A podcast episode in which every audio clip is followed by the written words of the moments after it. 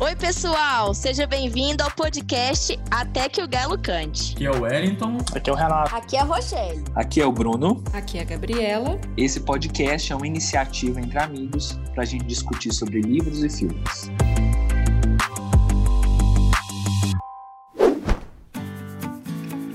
O autor Manuel Castells tem 79 anos, é doutor em Sociologia pela Universidade de Paris e professor nas áreas de Sociologia, Comunicação e Planejamento Urbano e Regional. Além disso, é pesquisador dos efeitos da informação sobre a economia, cultura e a sociedade em geral. Ele é um dos principais analistas da era da informação e das sociedades conectadas em rede, e sua obra virou referência obrigatória na discussão das transformações sociais do final do século XX. Ele é autor de dezenas de livros, traduzidos para vários idiomas, inclusive português, com destaque para a trilogia A Era da Informação, composta por A Sociedade em Rede, O Poder da Identidade e Fim de Milênio. E seu livro também Rede de Indignação e Esperança relaciona as novas formas de comunicação na sociedade em rede, apontando caminhos para uma autonomia comunicacional das telas que se expande à realidade social como um todo.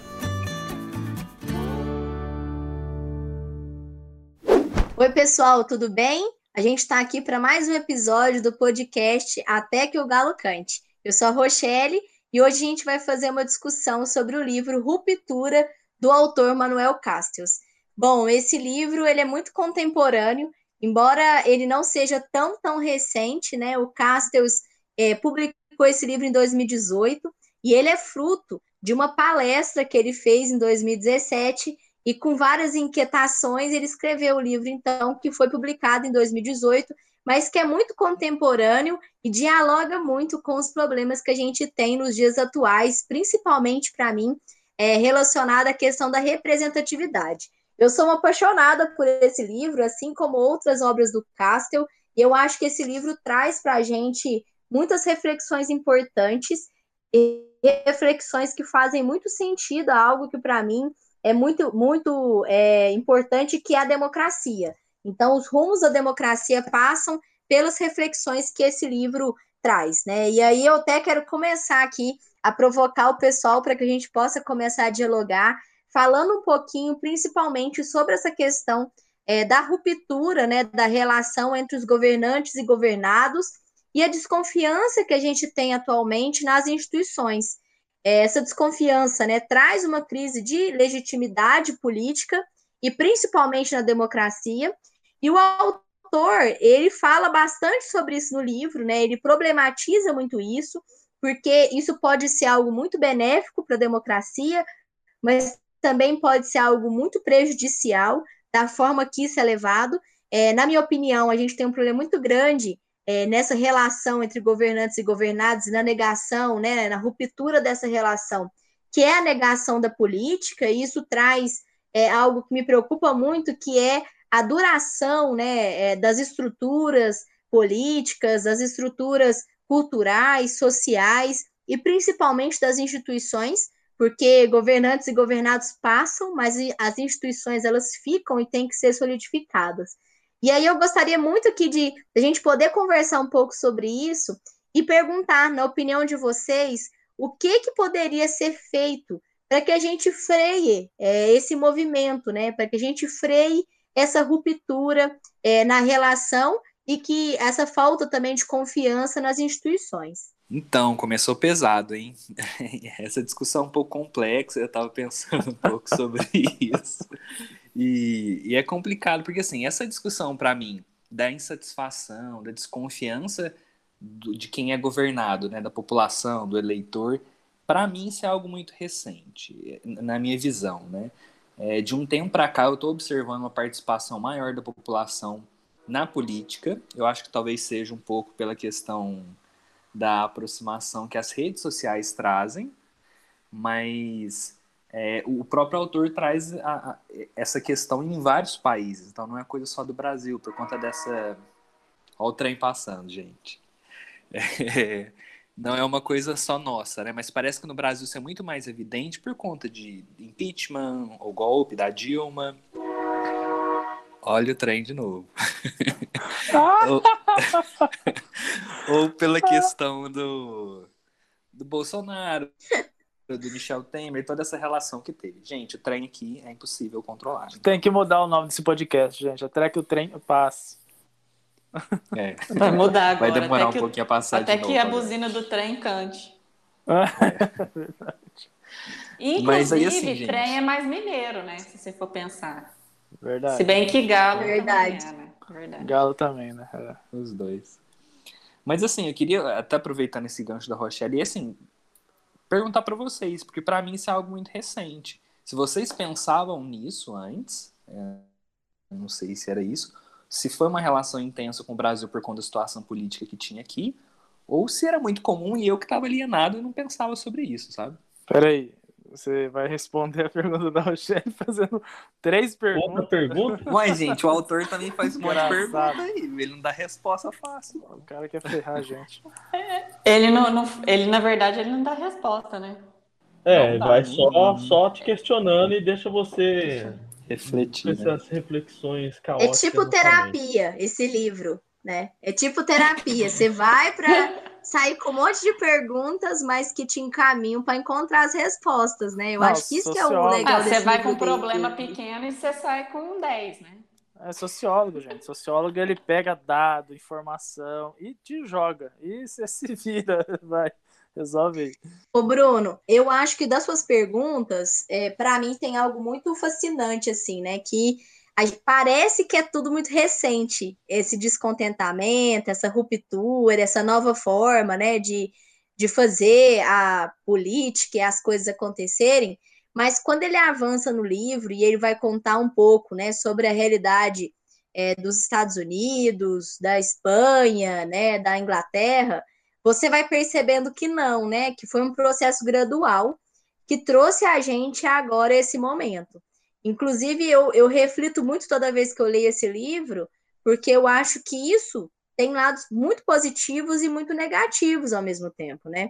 Os positivos é que a gente, de fato, tem uma aproximação muito maior é, das- da, na política, né, das pessoas, entre os, os governados e os governantes, vamos dizer assim, os representados e os representantes, que antes a gente não tinha, né? Então parecia que a gente tinha um abismo muito grande entre a política e as pessoas. Tanto é que eu fico pensando na história do Brasil, a gente construiu uma capital federal no meio do nada, né? Praticamente assim, para ficar ali meio isolado. Então, mas ao mesmo tempo, é, a gente começa a entender que é, a falta né, de, de duas coisas para mim, que é educação política e entender as questões legais, como elas funcionam, faz com que muitas vezes a gente caia no senso comum, né? E isso é muito perigoso. Então, assim, eu acho que não é tão recente, eu acho que é um processo que vem de algum tempo. É, e no Brasil, para mim, como a gente não teve um processo de transição democrática consolidada, eu acho que a gente vem nisso num processo meio ali no década de 80, sabe? Que Até hoje. né? pequenas coisas, mas que foram combinando no momento que a gente está vivendo hoje. Uhum. Eu concordo um pouco com a Rochelle, assim, mas quando a gente olha para o cenário brasileiro, cara, eu fico, fiquei com um questionamento quando eu estava lendo esse trecho. Em que momento o brasileiro, a república, a democracia no Brasil teve essa percepção de que, olha, aquele cara me representa? Entende? Eu, tô, eu penso assim, quando ele analisa a democracia nos Estados Unidos, na França, na Espanha, na Inglaterra, Uh, quando ele coloca esses processos, essas estruturas democráticas mais antigas, aí você entende que houve um momento em que a sociedade estava confiando, acreditando e, de certa forma, engajada com esse processo e com as suas representações, e que isso foi se perdendo.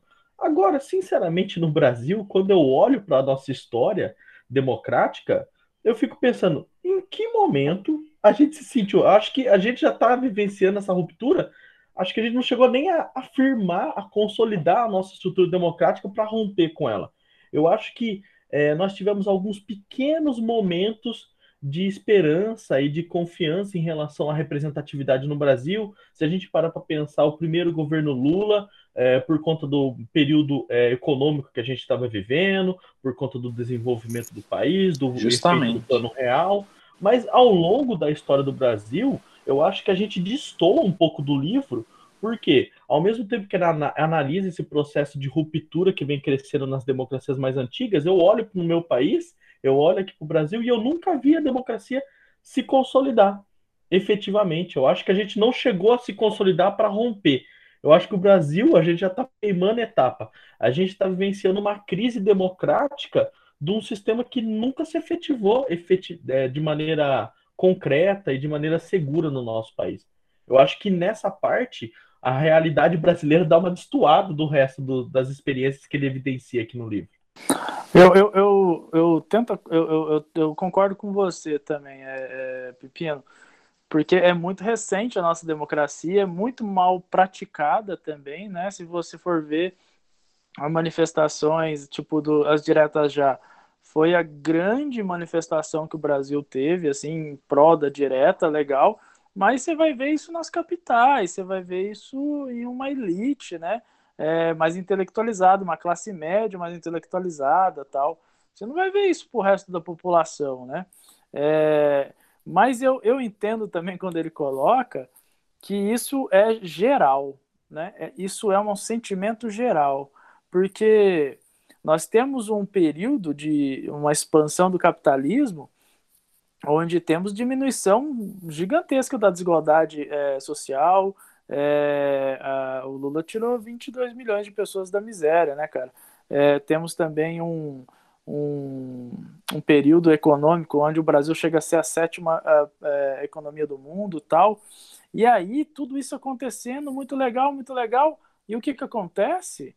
A crise de 2008, que derruba a economia mundial e que no Brasil nós vamos só sentir, né, de fato, e o brasileiro, é, eu estou eu me colocando com isso, é, a gente só começa a sentir ali em 2000, finalzinho de 2014, 2015, é onde a crise econômica e o PIB brasileiro vai caindo. E aí o que, acontece? Toda aquela carga de mensalão, Petrobras, Lava Jato, vai derrubando essa ideia de que a democracia liberal ela é, nossa, que maravilha, saca? Porque Claro que, claro que é, mas a, a, os partidos que conduziram essa fase tão próspera nesse período antes de 2008 e no caso do Brasil até 2014, é, eles foram pegos em vários, vários e vários escândalos. E aí eu, eu me senti muito espanhol no caso quando ele falou sobre o partido, o PP, né, o Partido Popular lá, que é assim, partido que dominava a, as eleições espanholas e corrupto pra um caramba, saca? E dominava mesmo, assim, a, a, o cenário político. E aí, o, trazendo, tentando responder alguma coisa ali da, da, da Rochelle, é, frear esse movimento, quando você traz a pergunta, frear esse movimento de desconexão entre governantes e governados, eu fico na dúvida. É, por quê?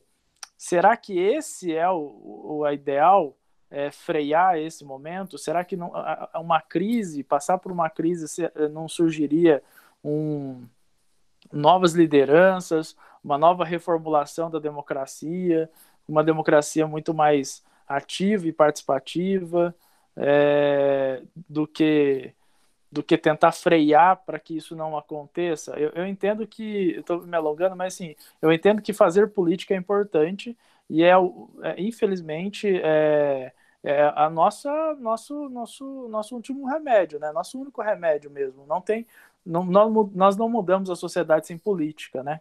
É, e isso é o que a gente vai fazer sempre. Só que será que não, não deixar o pau quebrar não traz uma, uma nova é, percepção, uma nova participação, alguma coisa? É, porque tentar frear através desses modelos que a gente tem no Brasil, por exemplo, já puxando o Brasil como exemplo, cara, a gente tem 35 partidos e eles nem falam a, mesma, eles não falam a mesma língua, na verdade eles falam a mesma língua, poucos falam a língua diferente, e aqueles que pouco falam, eles não se destacam, né, é, não, tão, não são legitimados, não são é, então sim, eu, eu trago essa, essa, essa questão, será que frear é, é, o, é o condicionamento? Por exemplo, por exemplo eu vejo é, lideranças de base surgindo quando teve essa, essa a pandemia é, e tendo essa, essa crítica violenta sobre o, governo Bolsonaro. É, algumas pessoas surgindo assim, e eu acho interessante como essas pessoas dialogam, né? É, com a sociedade. Então, assim, talvez seja esse o, o caminho mesmo, sabe? E é uma, uma galera de base mesmo, né? Um, um número de pessoas é interessante que. E aí, só para terminar, concordo plenamente com a Rochelle. Perderam a oportunidade de investir em educação política. Perderam, assim. O Brasil perdeu. Assim, eu sei que dá tempo, tudo, mas o período próspero dele tinha que ter sido investido nisso e a gente não tem essa consciência de governo ainda, né? De uma educação política para a gente poder remediar as coisas, né? Puxando um gancho aí no que o Renato falou, só rapidinho, Rochelle, eu, é que, que a da educação política, é, acho que a gente vê uma maior participação na política, mas essa participação tem qualidade? Eu acredito que hoje a gente não tem uma participação de qualidade na política, porque as pessoas não entendem muito como funciona. E relacionada à ruptura, eu acho que a gente caminha para uma ruptura sempre, né? A partir do momento que se estabiliza um regime, uma forma de viver, a gente já vai caminhar para a ruptura. E eu quero ser positiva e pensar que a gente sempre vai estar caminhando para uma coisa mais diversa, que vai atender uma, uma, uma, um sentimento maior de toda a comunidade. Apesar de assim, parece que tá ruim, tá ruim, gente, mas a gente tem que acreditar que vai melhorar, né?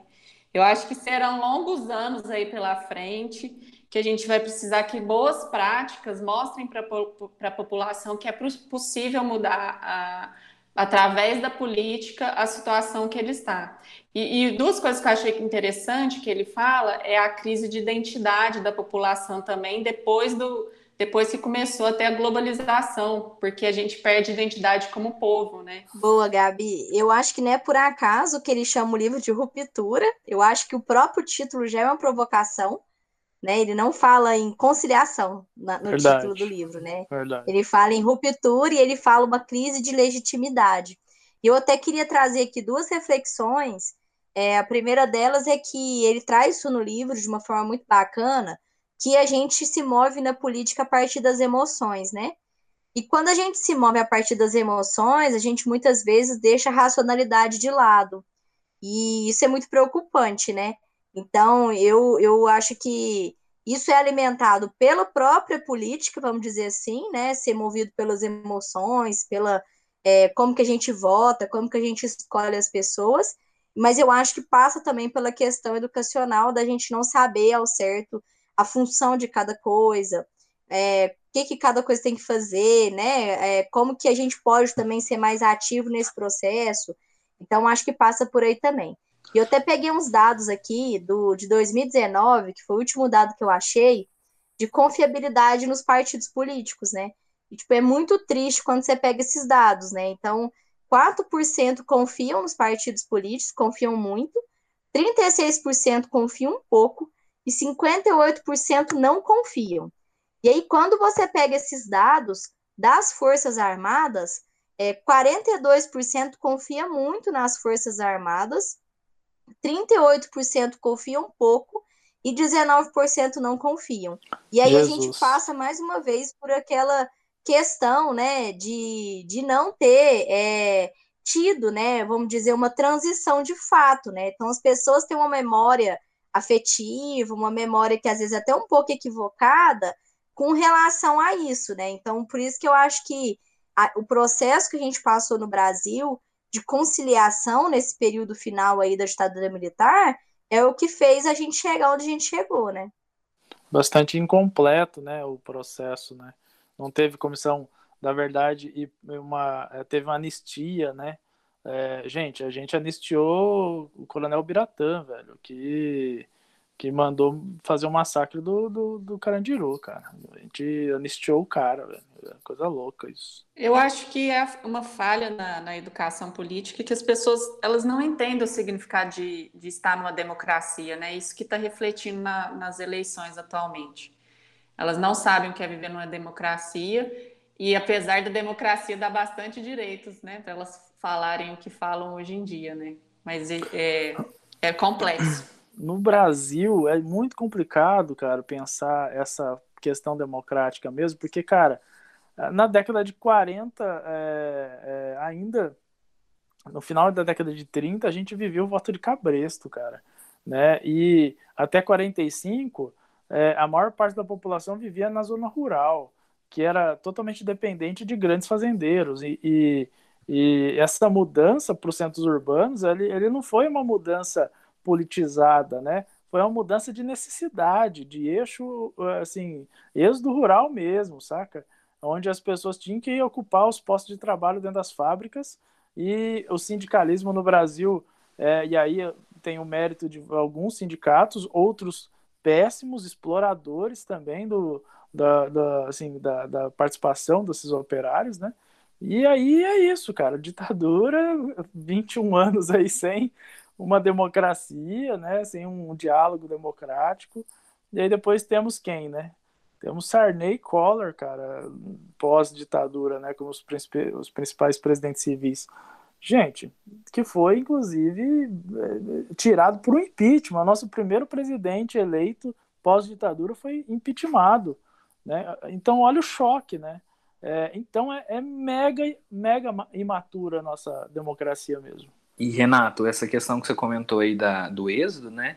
É, a gente pode falar, assim, em Brasis, né? Porque você comenta desse êxodo 40, 50, você está falando das grandes capitais. É, por exemplo, a minha mãe, que nasceu na década de 50, lá para a década de 60, 70, que ela vai sair do rural e vai vir para as cidades, né? Então, no interior é, é muito mais Exatamente. complexo isso, né? Inclusive, essa lembrança que o pessoal tem da ditadura, né? É, errônea, mas tem uma leitura positiva, né? É justamente porque nos centros urbanos, como São Paulo e Rio de Janeiro, entre outros, era muito diferente o discurso que existia lá do que nas cidades do interior, principalmente as menores, né? E aí eu, eu vou bater no dado que o, o Castel traz, cara. Quem elegeu o Trump foi o interior, não foi as grandes metrópoles. As grandes metrópoles votaram na Hillary Clinton, cara. E quem elegeu o Trump foi o interior e branco, né? É, é, então é a cara do Brasil mesmo, cara. Conservador no interior também, cara. Bom, pessoal, é, eu concordo. Acho que a tendência do conservadorismo no interior ela acaba ficando bem latente, né? Até por conta da, dessa questão da cultura regional ficar ainda muito forte, muito marcante, você ter uma mudança estrutural de mentalidade muito mais lenta.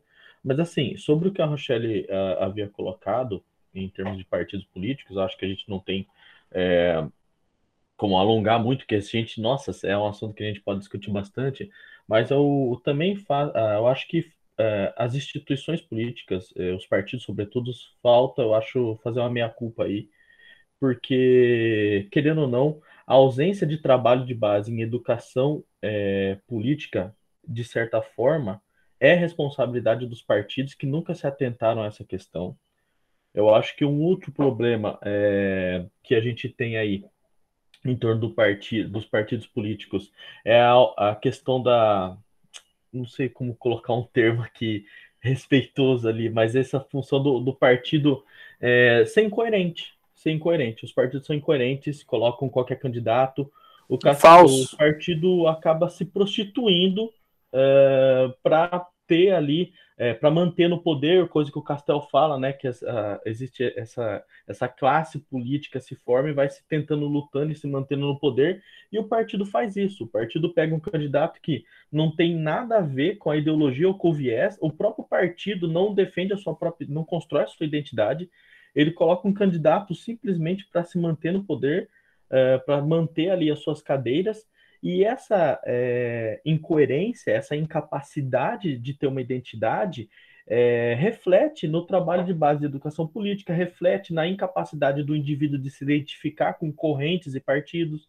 Então, eu acho que o sistema político brasileiro é, encontra-se é, nessa situação não só pela ausência do Estado investir em educação política, mas na própria instituição, nas instituições políticas e coloca os partidos aí, de não conseguir estabelecer uma identidade, de não investir no processo educacional, uh, não reforçar uma identidade clara para os seus eleitores.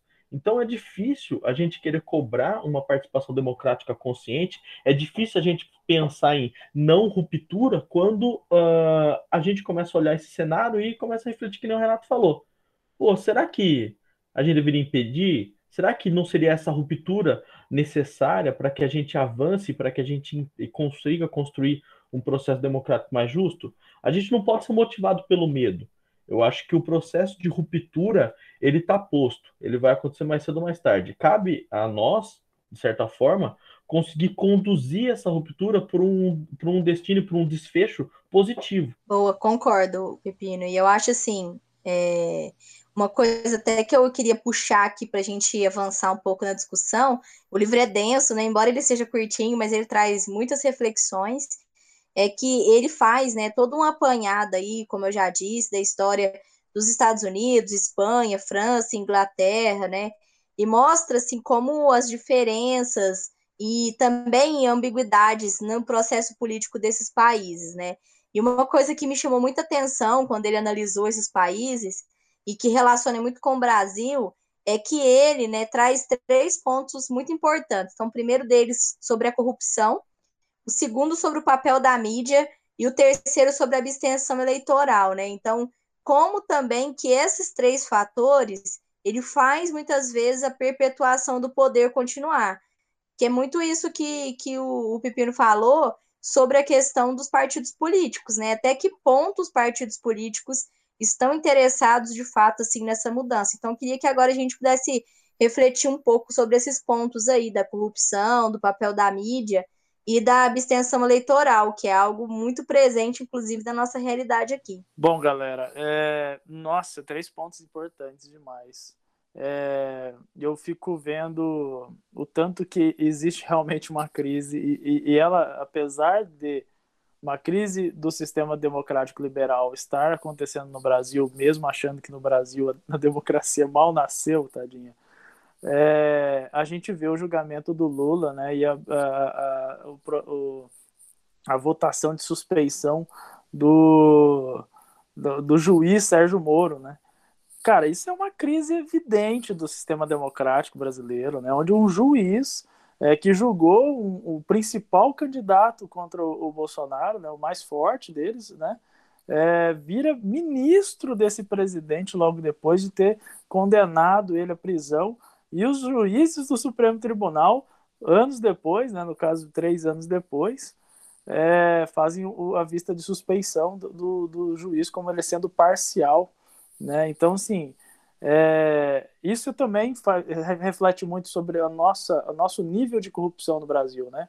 É, nível tal. Parece que... até novela mexicana, né? Parece. É nível tal que é, nós temos instituições de poder, como políticos, é, polícia, é, como os juízes, onde cada um ali tenta retirar do seu a maior margem de poder possível, né? Quantas vezes a gente não viu? É, a gente, eu sei que a gente fica mais indignado e a gente consegue ver mais, mas quantas vezes a gente não viu o juiz achando que é Deus, né? Dando voz de prisão ao policial, né? É, por estar tá cumprindo. Todo dia. Pois é, por estar tá cumprindo a função que o cara estava destinado a fazer. E aí. E, e, ganhar ainda. O cara ainda é processado, né? O, o juiz processa o policial, ou a policial, que já aconteceu o caso da policial lá, e ele ganha ainda. Né? Uh, então, assim, é um sistema muito corrupto. É um Os sistema... valores dos servidores, é, às vezes, são muito invertidos. Muito, muito. É, é, é, a concepção elitista do nosso país torna as instituições muito corruptas, né? É, não estou dizendo que todos os deputados que vão e viram deputados, principalmente federais, né, que é uma esfera muito alta, senadores e tal, é, eles são corruptos. Longe disso. Mas, cara, é uma estrutura de poder que você fica chocado com aquilo. É, quando a Rua contou pra gente, né, de como é a experiência dela, foi, foi a experiência dela lá, é, cara, é muito privilégio aquilo lá, é muito privilégio, é chocante aquilo lá. Se eles quiserem esquecer do planeta Terra e do próprio Brasil, eles esquecem lá dentro daquele, daquele Brasília, cara. É, é, é, é assim, é, é, é uma glorificação das instituições de poder, né? É, é, então, assim, nasce aí para mim um grande problema da corrupção que para longe do dinheiro, né? Que para longe do dinheiro. E aí, sobre corrupção, eu poderia falar um monte ainda de coisa, mas as nossas instituições políticas fazem acordos com empresas, né? E as empresas, é, é, é aí, no, tirando, assim, tirando a culpa da ideia de, ah, o, o o empresário é, é, é, bonzinho, nada, aceita um monte de, de propina do caramba para fechar acordo com, com o Brasil, empresa e tudo mais, vide o Lava, a, a Lava Jato, vide a, a, aquelas empreiteiras né, é, que caíram aí na malha, na malha da, da Justiça e da Polícia Federal. Então veja só, Aldebrecht e Camargo Correia e olha lá. Então, assim, é um esquema de corrupção que é, de, de princípios éticos deturpados, de imoralidade, que permeia a elite brasileira de um nível muito muito fantástico, sabe? Eu não estou dizendo que pobre não não é corrupto, não é sem vergonha. Eu estou dizendo que pobre, quando ele tem a oportunidade de se dar bem, ele, se, ele aproveita para se dar bem. Mas a elite brasileira, eles gostam desse, dessa noção de poder e, e, e, e, se perpetuam dentro dessa, dessa estrutura. Pois então, é, o Renato falou bem sobre a corrupção e é um pouco do que eu penso também, né? É, é algo muito grandioso, arraigado na nossa sociedade, que assim, é até complexo de discutir. Mas discutindo um pouco sobre o papel da mídia, né? É, a gente, isso até na faculdade de história, em outras formações também, a gente vê nisso, né? E a gente vê às vezes as discussões que falam assim, ah, o jornalista, isso independente do meio que ele está divulgando, seja jornal, é, TV, seja jornal escrito, ele tem que ser imparcial, né? Isso não existe, né, gente? Existe a parcialidade em tudo. A partir do momento que você decide falar sobre algo, a sua escolha em falar sobre aquilo, você já está sendo parcial, né? É, e assim, a, a, mídia ela, ela exerce de forma gigantesca um poder sobre a sociedade, sobre o modo como as pessoas observam e encaram as coisas, que não tem como a gente não deixar de avaliar, né? É, eu sei que hoje a gente tem outros meios, que a internet tornou um pouco mais acessível outras visões, inclusive visões péssimas, né, de, de, do, que, do que é colocado, né, porque abre um caminho para se discutir muita coisa, mas os jornais é, de TV, esses mais famosos, né, Jornal Nacional, entre outros, o Jornal Nacional se destaca entre eles, é, tem um papel importantíssimo, né, isso a gente pode falar desde a redemocratização até hoje, né, por exemplo, a insistência com o Moro, né, que era uma figura endeusada pelos jornais aí, e fez o que fez, que transformou ele num herói, né? Depois mudaram um pouco esse discurso, como também lá em 92, na, na campanha contra o Fora Collor, né? É, como foi importante, aliás, a conquista Exato. do Collor para a presidência, é, que, a, que a TV Globo né, teve muita Exato. influência nisso, Exato. e para tirá-lo também do poder. Então a mídia influencia demais. Isso em todos os âmbitos, seja municipal, seja no estado, seja a nível federal também. Né? Assumido pela Globo, né? Pelo Boninho. É, que é, ele em vídeo, constru... né? Isso, que ele construiu um personagem pro Collor e transformou Eles pediram desculpa depois. Ah, eles adoram. E assim, para quem não conhece, é, tem esse vídeo no YouTube, o Boninho comentando, que eles colocaram uma gota de suor né, na testa do Collor para ele parecer um pouco mais humano, né? Porque ele é sempre muito bonito, o presidente mais jovem que nós tivemos até hoje, é, para tentar tornar ele um pouco mais humano. Diferente do Lula, que era o candidato na época, que já tinha uma história, né, um, uma visão de mundo bem diferente do Collor, que é da elite, né, continua sendo a elite lá, de Alagoas, onde o próprio pai também já foi senador da República e com outras histórias incríveis aí. E assassino, e assassino.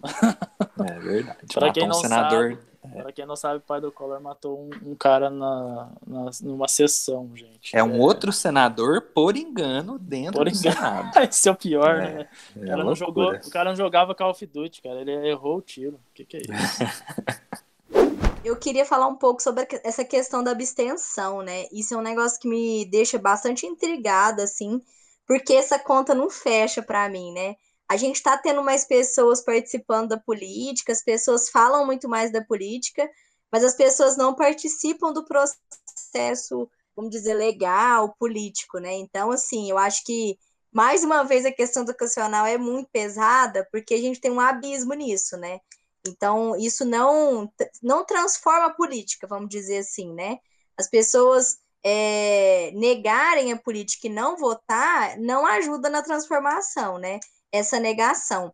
E o que a gente tem visto aí nas últimas eleições é uma abstenção muito grande, né? Se você for pegar a realidade aqui de Uberaba, foi uma abstenção de quase 30%, né? É muito, é muito. E eu acho que aí as pessoas não entendem mesmo que, independente delas irem votar ou não, alguém vai ser eleito e vai governar para elas, né? E aí o descontentamento vai ficar sempre muito grande e sempre muito é, latente, assim. E a gente percebe que isso não é só aqui no Brasil, né? Se eu pegar a realidade dos Estados Unidos, que é um país em que a votação não é obrigatória, isso também acontece lá. E é, pelo que ele traz no livro, né, o Castle, isso tem acontecido lá, mais ainda entre jovens, que são o público que a gente vê mais efetivo nas redes sociais, opinando. Então, acho que precisa se refletir muito mais sobre isso, né? E como que isso impacta diretamente não só a política, mas o dia a dia das pessoas.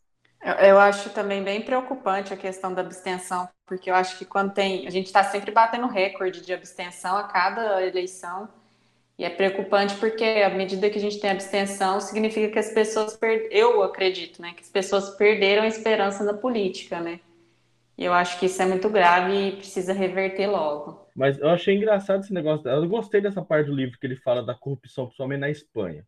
Porque, cara, a gente, obviamente que a gente sabe que existe corrupção em outros lugares, além do Brasil, mas é porque a gente fica imerso em, tanto escândalo de corrupção no Brasil que às vezes a gente esquece que os outros países vivenciam esse problema da corrupção também. Então, eu confesso que quando eu li sobre todo o caso, as apreensões da atuação da polícia na Espanha, eu falei, caraca, tá vendo? Você se sentiu, você se sentiu acolhido. É, eu falei, pô, olha, esse mundo aqui, não sou só eu que, que fico indignado, não somos só nós brasileiros que sofremos com esse processo. Bom, gente, a discussão de fato, né, ela é muito estimulante, os pontos que ele traz é muito contemporâneo. Mas eu quero que a gente caminhe agora aqui para a pergunta final que eu formulei para vocês, porque o que ele discute né, é história presente. E é muito desafiante discutir ela, porque a gente está inserido é, e vivendo ela, né? Então, quero que a gente reflita um pouco aqui, se na visão de vocês, né, no que refere aí à realidade mundial e brasileira, se vocês acreditam que a gente está caminhando para essa ruptura é, que o autor aponta, né, ou que ele pretende que a gente busque isso. E se vocês acham que essa ruptura vai ser melhor para a sociedade? Olha, eu acho que sim, a gente pode estar caminhando, embora ele, ele mesmo coloca que ele dá muito, faz muitas perguntas, né, não tem respostas. Acho que a gente está caminhando.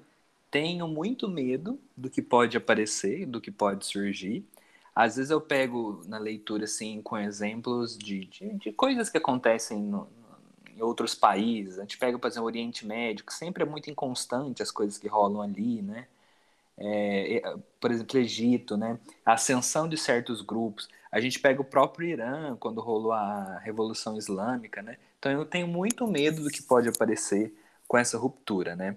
É, a Gabi comentou de ser otimista, eu acho que eu não sou tão otimista assim, que eu acho que pode surgir algo que a gente a princípio pode achar bom, mas que no final não vai ser tão agradável, não. Vai ser bem amargo.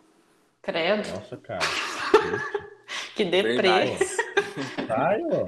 Você tá vendo muito jornal, Bruno? Uh, Ficou um climão é, agora, cara, né? O que foi? Assistiu da Atena, porra? Ele trabalha. Pior que não, gente. Só pra ficar claro, ele trabalha. Você tem que ver aquele, bo... aquele Coisas Boas, aquele blog coisas boas. É, notícias mundo, legais. Eu conheço. Só para deixar claro, o Bruno ele é chefe de gabinete de, de um da Rochelle, a vereadora, gente. Ele tá descrente da é, política. Tá ah, gente, eu não sei, se, não sei se talvez se é a visão que a gente está tendo, por exemplo, dos jornais mesmo, né? Porque tá bem triste a situação, né? Tá, mas é eu vejo, importante eu vejo, a gente saber que tá triste, é importante. Mas eu gente... vejo, gente, eu vejo vídeo de cachorrinho pra me alegar. Aí eu mando pra Gabriela os cachorros. Só não arruma um cachorro, né, Bruno? É. Ainda vamos deixar, não, mas. Vamos jogar aqui no, no podcast. Cachorro, campanha para o Bruno Pro adotar Bruno. um cachorro, por favor. Vamos, vamos. Vamos fazer uma é, manifestação aí. Se ele tá latir difícil. aqui, vocês vão ter que aceitar o latido no gravação. Aí, vai falar que fofo. o Ô, Rochelle. Com frequência nos áudios.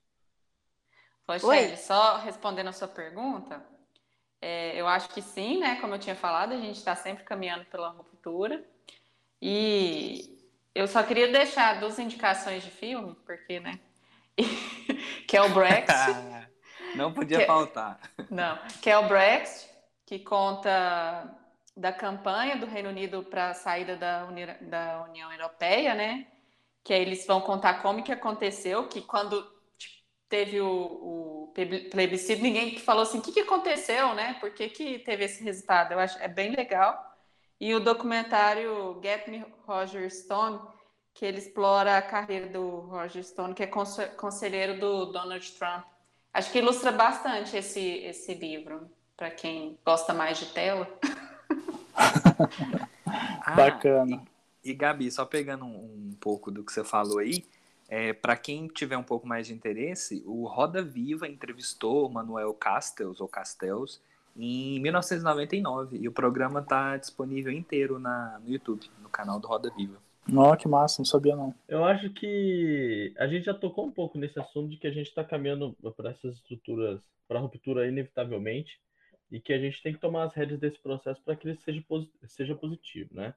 Uh, ou que tenha uma, um final positivo. Mesmo com essas preocupações que o próprio Bruno, que a gente colocou antes, né? O Bruno de uma maneira bastante pessimista, mas é, há de se temer também, porque no próprio livro ele coloca né, que é, a ascensão de governos mais centralizadores, como a própria China, então a gente vive é, esse momento de incerteza, temendo esses governos mais centralizadores autoritários e torcendo para que essa ruptura, na verdade, leve a um caminho mais democrático, de consciência, de uma participação e que retome, de certa forma, que seja refeito esse pacto uh, com os representantes, mas agora de uma maneira de, talvez é, mais direta é, em torno da participação e da compreensão sobre o processo político, né? Que acho que isso é uma das grandes dificuldades que a gente ainda tem.